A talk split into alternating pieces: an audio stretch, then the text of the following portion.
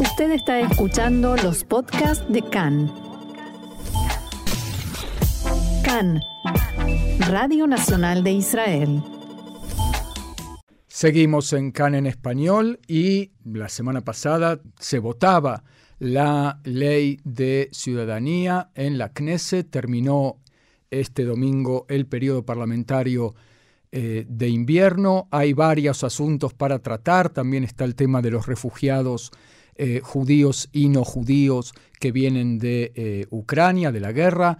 Y para comentar y para analizar, estamos en línea con Hernán Feldman, que es vicepresidente del Keren Kayemet, también es presidente de la Junta de Gobernadores eh, del Likud a nivel mundial. ¿Cómo estás, Hernán? Bienvenido acá en Español. Hola, buenos días. Saludos a ti y a tus oyentes. Em, Hernán, empecemos por la ley de ciudadanía, que es una de las leyes que más problemas ha puesto a el gobierno durante este periodo parlamentario, ¿no? Sí, eh, a pesar de que esta es una ley que viene pasando ya hace muchísimos años, no hay ninguna novedad en esta ley, tal cual como estuvo planteada y fue renovada todos los años, esta vez eh, también con el acuerdo del Likud eh, pasó esta ley. Sí, eh, pero bueno, primero eh, dos palabras en qué consiste esta ley, para los que no la conocen. La ley trata de la necesidad de impedir la inmigración ilegal a Israel a través de casamientos fictivos o unión de familias que eh, tiene una connotación más eh, política que eh, real. Estamos hablando de árabes israelíes con palestinos de los territorios, es decir, que un poco la ley está dirigida a eso, ¿no? Exactamente. ¿Se sabe cuántos casamientos de estos hay y cuánto de estos casamientos provocan desorden dentro de la sociedad israelí realmente? En principio hay una cantidad de casamientos de estos que son reconocidos como legítimos y eh, le da la potestad al ministro de, Interior de tomar las resoluciones al respecto eh, eh, de acuerdo a cada uno de los casos.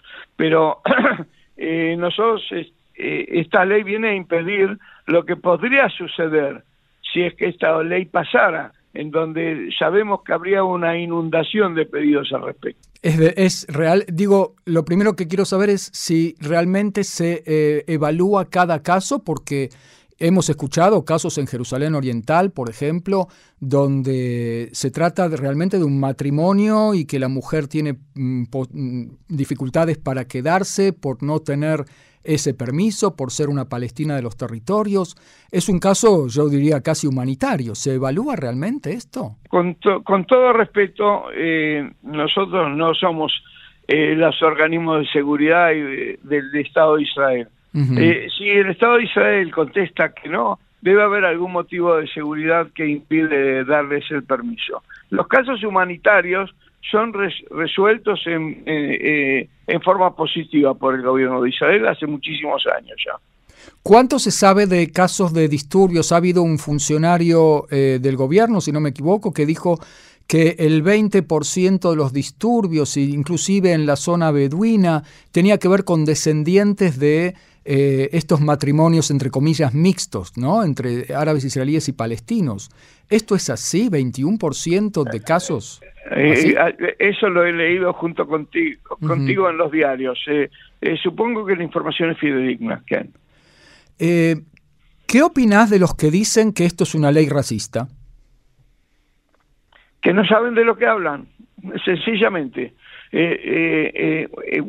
todos los países del mundo todos los países del mundo democrático son países que tienen una regulación con respecto a la inmigración.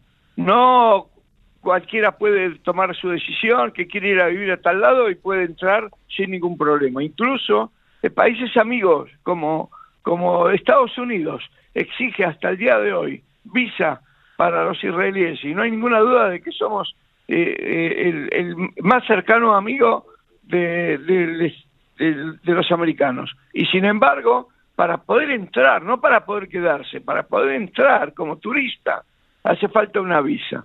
O sea que yo no tengo ninguna duda de que cualquier cosa puede ser eh, acusada de racismo. La política de inmigración del Estado de Israel es una política de inmigración clara. Este es un Estado judío. Tenemos un problema demográfico existente en este país y nosotros tenemos que hacer todo lo posible para que ese problema demográfico no pierda su equilibrio. Eh, eso te iba a preguntar porque eh, de lo que en definitiva se está hablando más que de un tema de seguridad y qué puede pasar con los infiltrados, entre comillas o no entre comillas, que pasan a través de matrimonios ficticios, estamos hablando del perfil demográfico del Estado de Israel y el perfil de contenido de lo que es el Estado de Israel. De eh, La pregunta es si hay maneras políticamente correctas de explicarlo esto, ¿no? Eh, nosotros estamos siempre en la necesidad de explicar al mundo eh, cada, cada uno de los pasos que nosotros adoptamos. Eh, yo no creo en, en, eso, pero yo sé y entiendo de que hay sectores del Estado de Israel que quieren justificar cada uno de los pasos y que están mirando siempre a ver qué es lo... ya, ya lo dijeron mejores que yo que nosotros tenemos que actuar de acuerdo a los intereses del pueblo judío. La pregunta es, de, aún desde un punto de vista del de, sionismo de izquierda, que también apoya a la mayoría judía o la necesidad de mantenerla, es eh, que unos cuantos miles de palestinos más, y ahora vamos a hablar de los ucranianos también, no ponen en peligro la mayoría judía. ¿No estás de eh, acuerdo con eso? No, en absoluto estoy de acuerdo con eso porque... Eh, yo puedo decir con seguridad que en el momento que ese eh, dique de contención desaparezca, eh, tendremos una inundación de pedidos al respecto, de miles y decenas de miles. La verdad, yo escuché palestinos con los que trato que dicen que quieren ser israelíes, porque Israel, por la positiva, digamos, porque Israel es un, es un eh, Estado de derecho y el Estado palestino, si se llega a crear, es un Estado que no contempla los derechos de los ciudadanos y el bienestar de los ciudadanos. Eh, Eso es parte del doble discurso que nosotros escuchamos permanentemente de los palestinos. Por un lado, quieren ser israelíes porque Israel es un país de progreso y es un país de, de eh, de, de, buen, de, buenas posibilidades de progreso y por otro lado quieren destruir al Estado de Israel. Que se decidan, en el momento que se decidan, habrá paz en el Medio Oriente. Desde esa perspectiva, Hernán, eh, ¿no estarías de acuerdo entonces tampoco con la anexión de los territorios? Porque habría que darle ciudadanía a todos. ¿Cuál, cuál sería tu, tu esquema para arreglar esto de una manera que satisfaga también este tema de la mayoría judía? Fíjate que tú en la pregunta ya estás dando la solución. A, lo mejor la solución no es la que vos das. Eh, eh la, la, eh, ya, ya lo dijo en su momento Begin, que la solución para los palestinos es, eh, es que los palestinos en Israel voten por en, en, en, en, Jordania, donde son mayoría, y que los israelíes, los judíos en Israel, voten por, por en Israel. Pero seguir manteniendo la... De tal, modo, de tal modo que eso se llama autonomía y no se llama eh, eh, soberanía. Pero seguir manteniendo entonces el control eh, en los territorios, por lo menos las fronteras, a nivel toda militar. Vez, toda vez que el país esté amenazado, Israel debe actuar de acuerdo a sus intereses de seguridad. ¿Tienes alguna duda al respecto? Pasemos, Hernán, al tema de los refugiados de Ucrania, que es como una especie de papa caliente eh, para el gobierno. ¿En qué postura estás vos respecto? No, hay, no cabe duda a izquierda y derecha en Israel que hay que eh, eh, absorber a toda la inmigración de los beneficiarios de la ley del retorno, judíos o descendientes de un abuelo judío, aunque sea, etcétera, etcétera, sin límite. ¿Qué decís vos del tema de los refugiados no judíos que vienen de Ucrania? ¿No hay que abrir las puertas para todos? En principio, en el momento, el momento en que hay eh, ucranianos eh, con, eh, en, peligro de vida, Israel debe actuar tal cual como su conciencia la obliga, y es dar protección a toda persona que esté en peligro. Eso no quiere decir que le tenga que dar eh, ciudadanía o incluso eh, eh Toyabut. Eh, residencia permanente. Residencia permanente. Lo que debemos, lo que debemos hacer en este momento es auxiliar a todo aquel que esté en peligro de vida. Y, y, después de eso tendrá cada uno que encontrar sus destinos y, o regresar a su patria o encontrar donde instalarse en forma permanente. El Estado de Israel de por sí tiene un problema, como ya dijimos, demográfico. Sí, por eso te lo estoy preguntando en la misma entrevista porque es el mismo tema, en definitiva. Exactamente, exactamente. En este momento debemos auxiliar a todo aquel que, que nos necesite.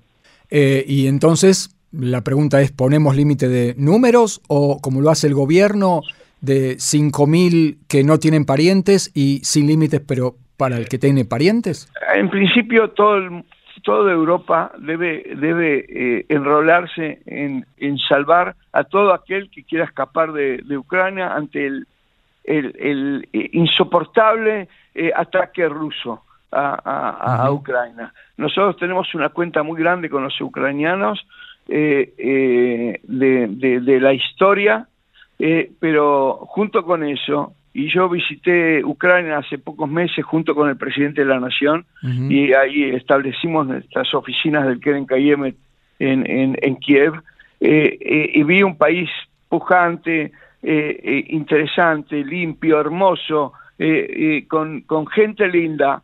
creo que es el momento de que no hagamos la cuenta histórica con Ucrania y que nos pongamos al servicio de las necesidades. Primero, de las colectividades judías de, de, Ucrania. Segundo, ante los israelíes, algunas decenas de miles de israelíes que están ahí, y también eh, a todo aquel que necesite de nuestro apoyo. El Keren Kayemet, me imagino que sabrás, ha abierto sus puertas para alojar a más de 100 huérfanos que vinieron de Ucrania este, en, eh, en, nuestras instalaciones en Nesarim. Estamos haciendo todo lo posible sin investigar el origen judío de cada uno de los que vinieron. Sin hacer preguntas. Exactamente. ¿Qué opinas de eh, las gestiones o del rol que, sin querer o queriendo, ha eh, asumido Israel y encabezado por el primer ministro Naftali Bennett? Yo creo que hasta el momento eh, el gobierno de Israel se ha limitado a intentar mediar en el asunto yo creo que nuestra posición debería ser eh, mucho más firme con respecto al ataque injustificado de eh, Rusia a Ucrania. Eh, yo creo que en este caso lo que está en juego no es solamente el mundo libre, sino también la intención de Putin de volver a recrear la Unión Soviética. Claro, y desde ese punto de vista vos decís que este este, esta insistencia de Israel en mantener una neutralidad por un temor a entorpecer las relaciones con Rusia, por el tema de, los, de la luz verde que Rusia nos da para eh, las incursiones eh, eh, en Siria contra blancos iraníes. Entonces, esto hay, que, hay que quebrarlo, hay que tomar posición firme al lado del bloque occidental. Marcelo, el pueblo judío tiene una cuenta abierta con el mundo libre que no bombardeó las vías de los trenes que llevaban eh, a nuestro pueblo al crematorio. Nosotros sabemos que la neutralidad ayudó a la Shoah a eh, eh, suceder. El, el pueblo de Israel, el Estado de Israel, tiene una obligación moral de no ser neutral en el momento en que un pueblo está siendo diezmado eh, a través de una de las grandes potencias del mundo. Pero un poco está la moral o la ética, es cierto, y para eso se creó Israel también, pero por otro lado están los intereses, y acá no nos podemos llegar a complicar con Irán, de repente llegar a una eh, conflagración donde Irán termina de colonizar Siria y no lo podamos neutralizar. Tengo la suerte de no estar en el gobierno de Israel y tener que tomar las decisiones. En este caso yo me apego a los intereses morales del pueblo judío y a la obligación moral de estar del lado del que está siendo atacado a mansalva. Muy bien, muy bien. Con esta respuesta contundente, entonces, vamos a sellar nuestro diálogo. Hernán Feldman, vicepresidente del Keren Kayemet y presidente de la Junta de Gobernadores del Likud Mundial, te agradezco muchísimo, pero muchísimo este diálogo con CAN en español. Igualmente a vos. Muchas y gracias. Y a tus oyentes. Bye.